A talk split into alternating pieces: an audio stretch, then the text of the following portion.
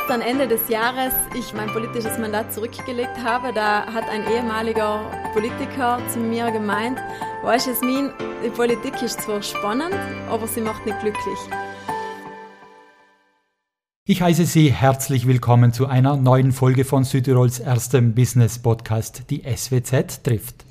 Diesmal treffen wir Jasmin Ladurner, bis vor kurzem Südtirols jüngste Landtagsabgeordnete und nunmehr im Management des Fünf-Sterne-Wellness-Hotels Chalet Mirabel in Hafling tätig.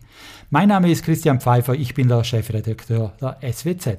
Schön, dass Sie zuhören, wo immer Sie gerade sind. Hallo Frau Ladurner, schön, dass Sie sich die Zeit nehmen, mitten in der touristischen Hochsaison mit uns zu sprechen. Schönen guten Nachmittag und vielen Dank für die Einladung. Wir sitzen hier an einem Ort, an dem Urlaubsstimmung aufkommt sogar wenn man arbeitet. Es ist nämlich ein Urlaubsort. Es ist das Fünf-Sterne-Wellness-Hotel Chalet Mirabel in Hafling.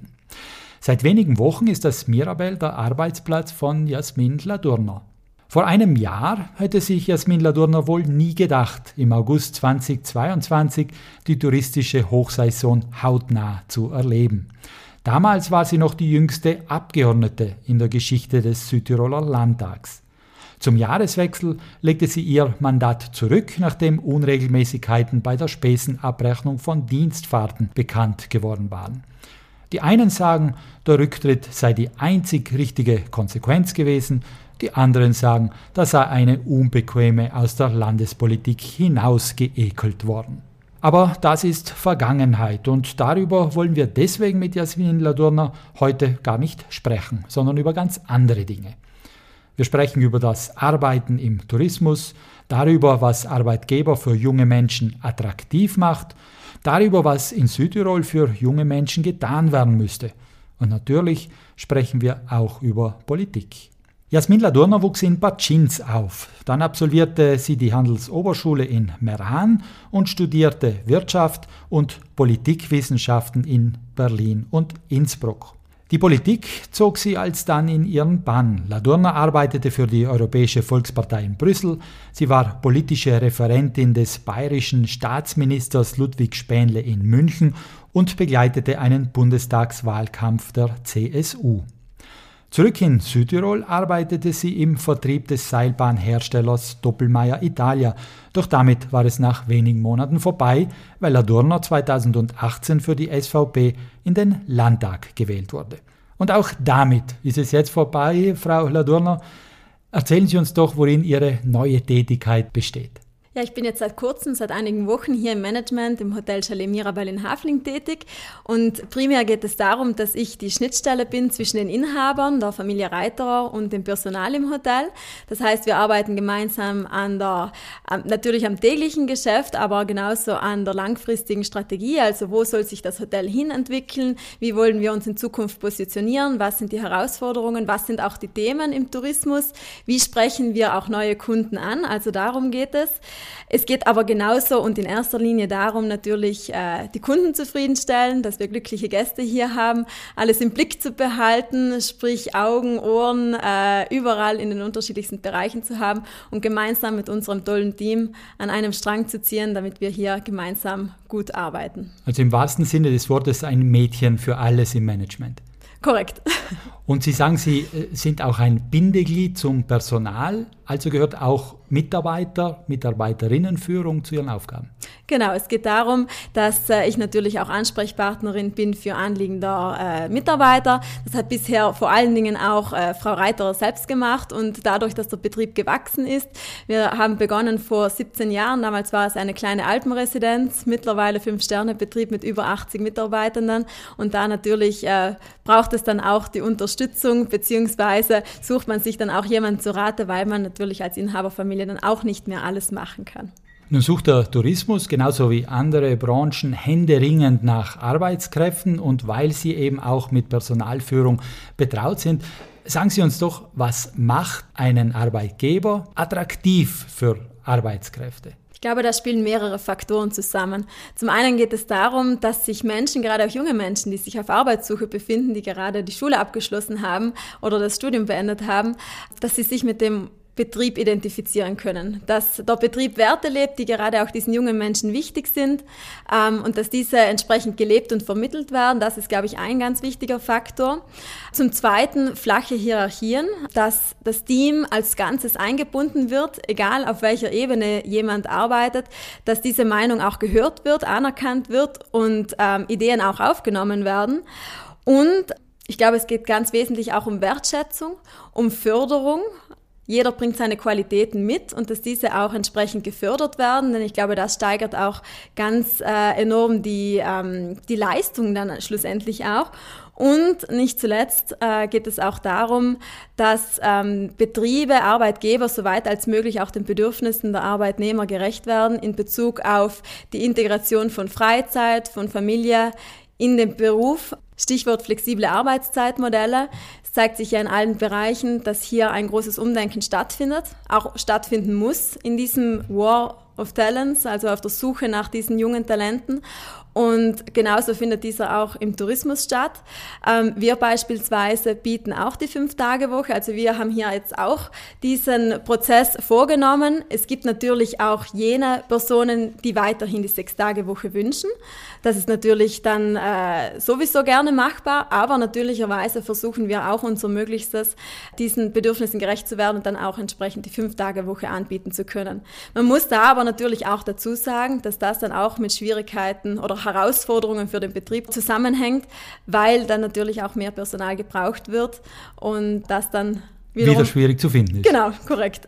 Gilt das alles, was Sie jetzt aufgezählt haben, für junge Arbeitskräfte gleichermaßen wie für etwas ältere Arbeitskräfte oder stellen Sie da Unterschiede fest? Ich würde behaupten, es trifft vermehrt auf junge Arbeitskräfte zu, aber auch ähm, bei äh, reiferen Mitarbeitenden ähm, findet auch ein Umdenken statt. Also das merkt man schon. Aber gerade wenn es darum geht, neue Mitarbeitende, junge Mitarbeitende äh, zu finden, die jetzt eben, wie gesagt, gerade aus der Schule ausgeschieden sind, die neu auf dem Arbeitsmarkt sind, da ist das ein absolutes Muss, dass diesen Bedürfnissen Rechnung getragen, getragen wird.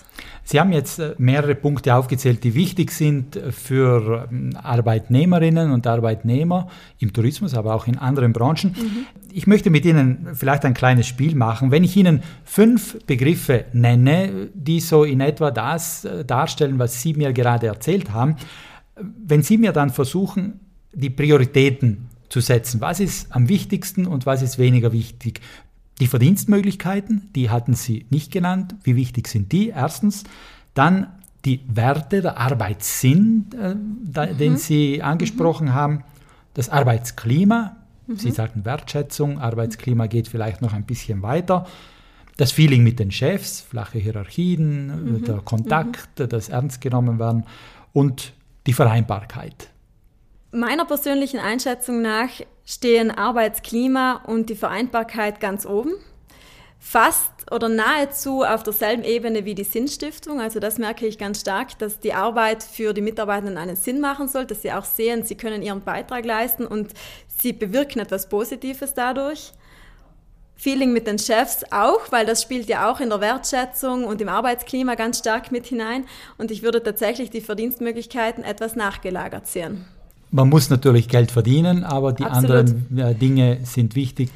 Natürlich, äh, ich möchte schon dazu sagen, natürlich ist äh, der Verdienst wesentlich, ganz klar. Aber ich stelle schon fest, gerade bei jungen Menschen, dass Verdienstmöglichkeiten nicht mehr das ausschlaggebende Kriterium sind, sondern vielmehr die Möglichkeit auch der flexibleren Gestaltung und vor allen Dingen der Freizeit. Sprich eben, dass die gewissen freien Tage auch da sind ähm, und dass entsprechend diese Work-Life-Balance eine andere ist und ausgewogener stattfindet. Nochmal Stichwort Fünf-Tage-Woche. Sie praktizieren die Fünf-Tage-Woche hier.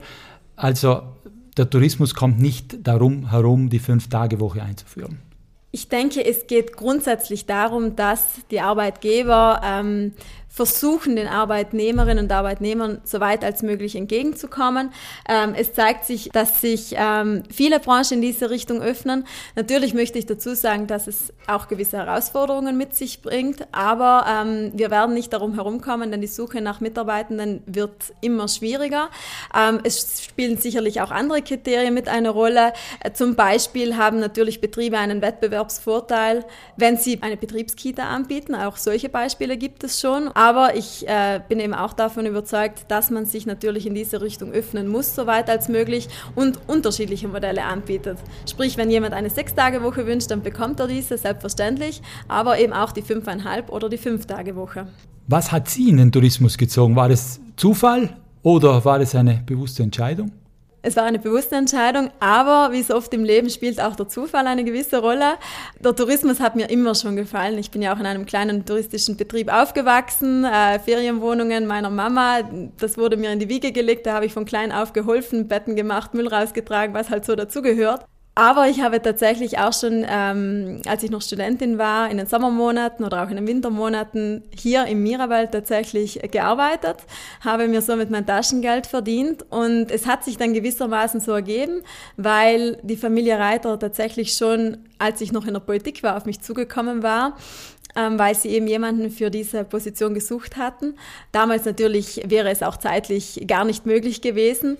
Und dann, als die Dinge ihren Lauf genommen haben, wie sie eben, äh, wie sie eben dann gegangen sind, da haben wir uns dann noch einmal zusammengesetzt. Ich hatte damals dann auch Gespräche mit anderen Betrieben, die auf mich zugekommen sind. Aber ich habe mich dann ganz bewusst dafür entschieden, weil ich, das hat mir mein Bauch und mein Herz gesagt, dass das das Richtige für mich ist und mir gefällt es auch wirklich sehr gut und ich bin sehr dankbar, dass ich hier sein darf. Es war ja nicht einfach, Sie zu überzeugen, dieses Gespräch zu machen. Als ich Sie anrief, sagten Sie mir, ach, eigentlich fühle ich mich ganz wohl äh, in meiner Rolle jetzt als nicht öffentliche Person. Warum sind Sie dann überhaupt in die Politik gegangen, wenn Sie jetzt dieses Leben abseits des politischen Rampenlichts genießen? Ja, diese Frage ist eigentlich ganz einfach zu beantworten. Mir ging es darum, etwas zu verändern und etwas Positives für das Land, für die Südtirolerinnen und Südtiroler bewirken zu können. Und vor allen Dingen ging es mir auch darum, junge Menschen zu vertreten und ein Sprachrohr der Jugend zu sein, weil die Jugend ist die Zukunft und entsprechend sollte die Jugend auch Zukunft gestalten dürfen und können. Ich hatte dann allerdings den Eindruck, dass äh, vor den Wahlen häufig damit geworben wird und äh, dass es vor den Wahlen heißt, ja, die Jugend ist die Zukunft, das ist ja ein äh, häufig gebrauchter Slogan, der ja auch korrekt ist. Aber dann nach den Wahlen hatte ich oft den Eindruck, dass das dann nicht mehr so gelebt wird. Und das habe ich dann doch sehr bedauert. Haben Sie die Wucht der Öffentlichkeit unterschätzt? Man hat natürlich eine gewisse Vorstellung, wie das denn sein könnte, wenn man denn gewählt würde. Und ähm, man hat eine gewisse Vorstellung davon, wie, ähm, wie es ist, in der Öffentlichkeit äh, zu stehen. Dass es dann aber so heftig ausfällt oder dass auch manche Aktionen so heftige Reaktionen auslösen oder vor allen Dingen, wie es dann auch intern äh, zugeht, also wie die Dynamiken innerhalb einer Partei, innerhalb einer Fraktion sind und gewisse Logiken das war für mich von vornherein noch nicht so absehbar. Das habe ich tatsächlich äh, in dieser Dimension nicht so einschätzen können. Sie sind ja auch in so manches Fettnäpfchen getreten und verzeihen Sie, wenn ich es nochmal heraushole, dieser Jubelsprung in den sozialen Medien im ersten Corona-Lockdown nach dem Motto Juhu, Freizeit statt Arbeit. Wie blicken Sie auf solche Episoden jetzt mit einigem Abstand zurück? Ja, dass das freilich ungeschickt war und, und vielleicht auch irgendwo jugendlicher Leichtsinn, darüber brauchen wir gar nicht zu diskutieren, das ist völlig klar. Und äh, dass ich das heute nicht mehr machen würde, das ist auch klar. Ähm, auch wenn ich das damals völlig anders gemeint hatte und äh, vorher einfach stressige Wochen und Monate waren und ich mich einfach mal gefreut habe, meine Familie zu sehen und damals ja auch noch gar nicht absehbar war, wie sich diese Pandemie entwickeln wird. Aber ähm, das ist alles Geschichte. Schlussendlich bin ich äh, ein Mensch, der, egal ob etwas Positives oder etwas Negatives geschehen ist, ich versuche immer Erkenntnisse aus äh, Handlungen abzuleiten. Und ich denke, schlussendlich kommt es darauf an, dass man auch aus Fehlern lernt und reflektiert und lernt und es dann auch bei einem nächsten Mal besser macht. Und was für mich aber schon auch eine Erkenntnis daraus ist, ist, ähm, dass ich mir grundsätzlich ganz generell, um, egal um was es geht, würde ich mir eine andere, eine ehrlichere Fehlerkultur wünschen. Das habe ich auch damals in der Haushaltsrede angesprochen, als ich dieses Thema noch einmal ähm, ja, besprechen wollte und wo ich mich auch noch einmal in aller Form dafür entschuldigen wollte. Ähm, aber ja, ich würde mir einfach generell in Südtirol eine ehrliche Fehlerkultur wünschen. Bleiben wir bei der Politik. Was ist das Unangenehmste an der Politik? Über die schönen Seiten reden wir nachher auch noch, aber zunächst mal das Unangenehmste. Ja, eines ist natürlich die Komponente Öffentlichkeit, die Medien, die über einen schreiben, ähm, wo vielleicht nicht immer auch alles so wiedergegeben wird, wie man es eigentlich äh, gesagt oder vielleicht auch gemeint hat. Ähm, auch Stichwort Social Media, die Dimensionen, die, die ähm, ja, Hate Speech angenommen hat. Also das ist ja teilweise ähm, jenseits von Gut und Böse, wenn man dann auch als äh, Politikerin oder als Politiker mit Morddrohungen konfrontiert wird. Ähm, das ist sicherlich eine Komponente. Aber was für mich das, ähm, das Befremdlichste war, war dann doch, wie intern teilweise miteinander umgegangen wird. Es ist ja generell schon einmal für eine Person, die aus der Privatwirtschaft kommt, sicherlich nicht einfach, in diesen Politikbetrieb zu kommen, wo man feststellt, dass man nicht einfach Ideen hat, Ideen einbringt, Vorschläge ausarbeitet und dann umsetzt, meine, so kennt man es ja in der Privatwirtschaft. Es liegt irgendwo ja auch in der Natur der Sache, dass in der Politik Abläufe länger dauern, dass gewisse hm, Fristen auch verstreichen müssen und so weiter. Ähm, das ist eines. Aber wenn es dann darum geht, dass in einem Team nicht gemeinsam an der Sache gearbeitet wird und an einem Strang gezogen wird, sondern teilweise das genaue Gegenteil und, und Einzelinteressen, ähm, Machtspiele, die Überhand gewinnen und, und äh, versucht wird, Player, die da unangenehm hervorstechen, irgendwo äh, zu eliminieren oder, oder auszustechen, dann hat das für mich wenig mit der Arbeitsweise zu tun, die ich mir wünsche und die ich mir vorstelle. So, und jetzt reden wir sofort über die positiven ja, Dinge, äh, damit wir nicht alle von der Politik abschrecken. Das Schöne an der Politik? Es gibt viele schöne Seiten auch an der Politik. Ähm, das Schönste für mich war ja, Themen, die mir wichtig waren, anzusprechen, dafür zu sensibilisieren, Ideen eben einzubringen, Lösungen aufzuzeigen, was könnte man wie anders machen. Ja, vor allen Dingen ähm, sich für das Gemeinwohl einsetzen können. Was mir auch immer ein Anliegen war, war frauenrelevante Themen auch aufs Parkett zu bringen, jugendrelevante Themen vor allen Dingen. Und äh, was natürlich das Allerwichtigste oder über allem steht, ist, dass unsere Natur auch intakt ist, damit wir auch künftig äh, entsprechend auf unserem Planeten leben, arbeiten, wirtschaften können. Das ist die Grundvoraussetzung und das hat mir immer sehr, sehr gut gefallen. Genauso natürlich der Kontakt zu den Menschen, den habe ich immer gesucht und das hat mir immer gefallen und ist auch für mich essentiell in der Politik, denn die Politik schafft ja die Rahmenbedingungen für das Leben und äh, dementsprechend sollen diese Rahmenbedingungen auch irgendwo durch Inputs von der Bevölkerung kommen, denn politische Vertreter sind ja nichts anderes als Volksvertreter und dementsprechend finde ich diesen direkten Draht sehr, sehr wichtig und dass man da das offene Ohr immer mitbringt. Also schön ist der direkte Kontakt mit den Menschen, aber das Dasein dann als öffentliche Person im medialen Sinne, äh, das ist das Schwierige. Also der Kontakt mit Menschen ja, mit den Medien naja. Ja, es gilt da sicherlich äh, die Ausgewogenheit zu finden und vor allen Dingen, äh, Medien sind natürlich sehr, sehr wichtig äh, in der Demokratie und Medien haben natürlich auch eine große Verantwortung dahingehend, welche Botschaften wie auch wiedergegeben werden und wie auch ähm, die, die Bevölkerung schlussendlich äh, Politik auch wahrnimmt. Und das ist sicherlich mitunter auch eine große Herausforderung gewesen. Liebe Zuhörerinnen und Zuhörer, Sie hören vielleicht im Hintergrund immer wieder so äh, Geräusche. Das liegt daran, dass wir wirklich mittendrin im touristischen Leben sitzen, mittendrin am Arbeitsplatz von Frau Ladurner, mit der wir jetzt äh, über Politik weiterreden. Sie haben äh, vorhin gesagt, Sie versuchen immer sowohl aus Positivem als auch aus Negativem zu lernen. Mhm. Wenn ich Sie jetzt frage, was lernen Sie konkret aus Ihrer Zeit in der Politik? Dann würde ich antworten, dass ich vor allen Dingen Menschenkenntnis daraus gelernt habe, Resilienz, Durchhaltevermögen und das Festhalten an Idealen. Vermissen Sie die Politik? Wissen Sie, wenn ich etwas mache, dann ganz oder gar nicht. Und so bin ich ja auch in die Politik gegangen, dass ich da meinen vollen Elan und meine volle Motivation mitgebracht habe. Und ähm, ja, als dann Ende des Jahres ich mein politisches Mandat zurückgelegt habe, da hat ein ehemaliger Politiker zu mir gemeint, weißt Jasmin, die Politik ist zwar spannend, aber sie macht nicht glücklich. Und unter diesen Umständen und Rahmenbedingungen, wie ich auch die letzten Jahre erlebt habe, muss ich ganz ehrlich sagen, dass ich mein jetziges Leben sehr, sehr genieße. Aber diese paar Sekunden Nachdenken äh, lassen mich vermuten, ja, natürlich ein bisschen vermissen Sie sie schon im Sinne von, Sie haben es wirklich gerne gemacht. Ja, das schon. Ist das Kapitel für Sie abgeschlossen? Ich bin derzeit sehr, sehr glücklich, so wie es ist und genieße meine Freiheiten. Unterm Strich, wenn man das Positive und das Negative gegeneinander abwägt, höre ich so ein bisschen eine negative Botschaft heraus. Also Politik ist nicht unbedingt etwas Erstrebenswertes, auch wenn sie positive Seiten hat. Eine besonders schöne Botschaft, ermutigende Botschaft ist das so ein Jahr vor den Landtagswahlen nicht unbedingt, wenn die Parteien müssen nach fähigen Kandidaten suchen. Es braucht sicherlich sehr viel Idealismus, um in die Politik zu gehen. Ich denke, wenn man den nicht mitbringt, dann würde man auch nicht in die Politik gehen. Deswegen wünsche ich mir, dass es weiterhin Menschen gibt, die diesen Idealismus und diese Motivation mitbringen, um ehrliche Politik auch gestalten zu wollen und zu können und auch bestehende Machtstrukturen aufzubrechen. Ich setze aber auch großes Vertrauen in die Südtirolerinnen und Südtiroler, die intelligent genug sind, um auch diesen Wandel herbeizuführen.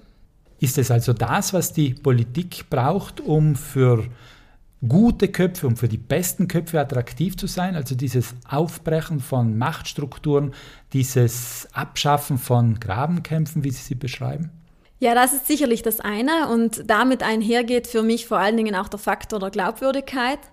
Der Respekt äh, Politikern gegenüber ist äh, mitunter verloren gegangen, teilweise sicherlich nicht ganz unverschuldet. Aber das ist ganz essentiell, denn Politik ist wichtig, Politik ist notwendig, Politik betrifft äh, sämtliche Lebensbereiche und dementsprechend braucht es dafür die besten Leute. Und ähm, da muss sicherlich daran gearbeitet werden, auch von den Politikern selbst, dass von Seiten der Bevölkerung dieser Respekt wieder da ist. Denn es kann ja schlussendlich auch nicht sein, dass äh, Politikerinnen und Politiker angefeindet werden, die Buhmänner sind und dementsprechend dann sich auch keine neuen Leute dafür finden lassen für mich spielt da auch mit hinein, dass auch eine gewisse Offenheit da ist, Offenheit für neue Ideen, um auch neue Wege beschreiten zu können, damit sich auch innovative Menschen mit solchen äh, Vorstellungen in der Politik auch willkommen fühlen. Das äh, spielt für mich auch mit hinein. Jetzt nehme ich an, dass auch ehemalige Politiker und Politikerinnen, Kollegen von Ihnen äh, diesen Podcast hören und die werden sich jetzt teilweise denken, ja, jetzt schießt sie von außen wieder gegen uns, gegen die Politik. Und was sagen Sie ihnen, die jetzt sagen, ja, jetzt soll sie doch mal Ruhe geben und nicht von außen auch noch über die Politik reden? Na, darum geht es mir überhaupt nicht. Mir geht es vielmehr einfach darum, über meine Erfahrungen zu erzählen und vor allen Dingen darum, ja, auch dafür zu sensibilisieren, dass es in Zukunft besser läuft. Damit es besser läuft, wollen wir also noch kurz über Südtirol reden. Was braucht Südtirol? Gerade für junge Menschen ist das teure Wohnen das große Problem, muss in erster Linie bei der Kinderbetreuung angesetzt werden. Äh, was braucht Südtirol, um attraktiv zu sein als Lebens- und Arbeitsraum, gerade für junge Menschen? Ja, Südtirol ist natürlich ein wahnsinnig schönes Land. Wir, wir bieten so vieles. Wir haben äh, tolle Möglichkeiten, tolle Betriebe, viele Hidden Champions auch, äh, Betriebe, die vielleicht in ihrem Bereich Marktführer sind, die man aber teilweise gar nicht so prominent kennt. Wir äh, sind gewissermaßen ein Brückenglied zwischen der deutschen Sprachgruppe und der italienischen und dementsprechend auch in diesem Wirtschaftsraum. Aber die Schönheit des Landes ist einfach nicht genug. Und da sehe ich schon Herausforderungen, gerade wie Sie es schon angesprochen haben, im Wohnbau, sprich, äh, dass das, oder generell im Wohnen, dass, das, dass der Wohnraum leistbarer wird, dass äh, Kinderbetreuung ausgebaut wird. Da spielt für mich aber schon auch die Öffnung ähm, hinsichtlich flexiblerer Arbeitszeitmodelle mit hinein. Wir haben sonst ja auch generell eine Schieflage, muss man sagen, wenn man sich anschaut, wie viele Urlaubstage man als äh, Mitarbeitender hat und auf der anderen Seite, wie viele Schließungstage im Kindergarten und in der Schule da sind. Also, dass das nicht funktionieren kann, das ist ja evident. Und von daher gibt es da sicherlich ähm, einiges an, an Notwendigkeiten auch, damit wir auch in Zukunft ähm, gut aufgestellt sind. Es geht für mich auch darum, Infrastrukturen weiter auszubauen, also gerade auch digitale Infrastrukturen. Wenn wir davon sprechen, dass auch Smart Working für viele eine Option ist, dass äh, remote gearbeitet wird, dass im Homeoffice teilweise auch gearbeitet wird, wo das möglich ist. Von daher ähm, gibt es da sicherlich einiges, noch an Luft nach oben. Und es gilt für mich auch, weiterhin Synergien zwischen Tourismus und Landwirtschaft noch weiter auszubauen. Ich denke, auch da haben wir Potenzial. Und speziell für den Wirtschaftsstandort Südtirol würde ich mir wünschen, dass dieses System der Lohnnebenkosten neu gedacht wird, damit den Arbeitnehmern mehr Netto vom Brutto bleibt. Südtirol bietet sehr viel, aber es sind einige Herausforderungen, die es noch anzugehen gilt. Und wir brauchen alle, wir brauchen das Land Südtirol, die Politik in Südtirol, wir brauchen die Unbedingt. Unternehmen mhm. und wir brauchen natürlich auch Rom. Unbedingt. Frau Dürner, abschließend stelle ich Ihnen drei Fragen, auf die Sie mir bitte nur ganz kurz antworten. Mhm. Was macht Sie glücklich? Das Lachen meines Sohnes, gute Gespräche mit lieben Menschen und das Gefühl, wenn man am Gipfel ankommt. Welcher war der beste Ratschlag, den Sie jemals bekommen haben? Da fallen mir mehrere ein, aber vor allen Dingen äh, finde etwas, wofür du brennst und, und äh, lebe das dann auch, dann kommt der Erfolg ganz von alleine. Und zum Zweiten, schnauf einmal. Das hat ein, ein guter Kollege zu mir einmal oder auch des Öfteren gesagt und das hat mir im, im Leben tatsächlich schon einige Male geholfen. Einfach mal durchatmen und noch einmal reflektieren und dann erst eine Entscheidung treffen. Und was wünschen Sie sich von der guten Fee, außer mal zu schnaufen? Vor allen Dingen Gesundheit für den Planeten, für mein Umfeld und für mich selbst. Danke, Frau Ladurna. Wir wünschen Ihnen weiterhin viel Erfolg in Ihrer neuen Tätigkeit. Wir wünschen Ihnen, dass Sie auch mal schnaufen können.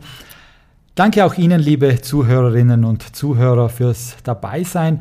Die nächste Folge unseres Podcasts gibt es in zwei Wochen und wenn Sie in der Zwischenzeit Lust auf noch mehr Interviews und Berichte aus Südtirols Wirtschaft und Politik haben, dann gibt es jeden Freitag druckfrisch die neue SWZ. Und online gibt es uns auf swz.it natürlich auch.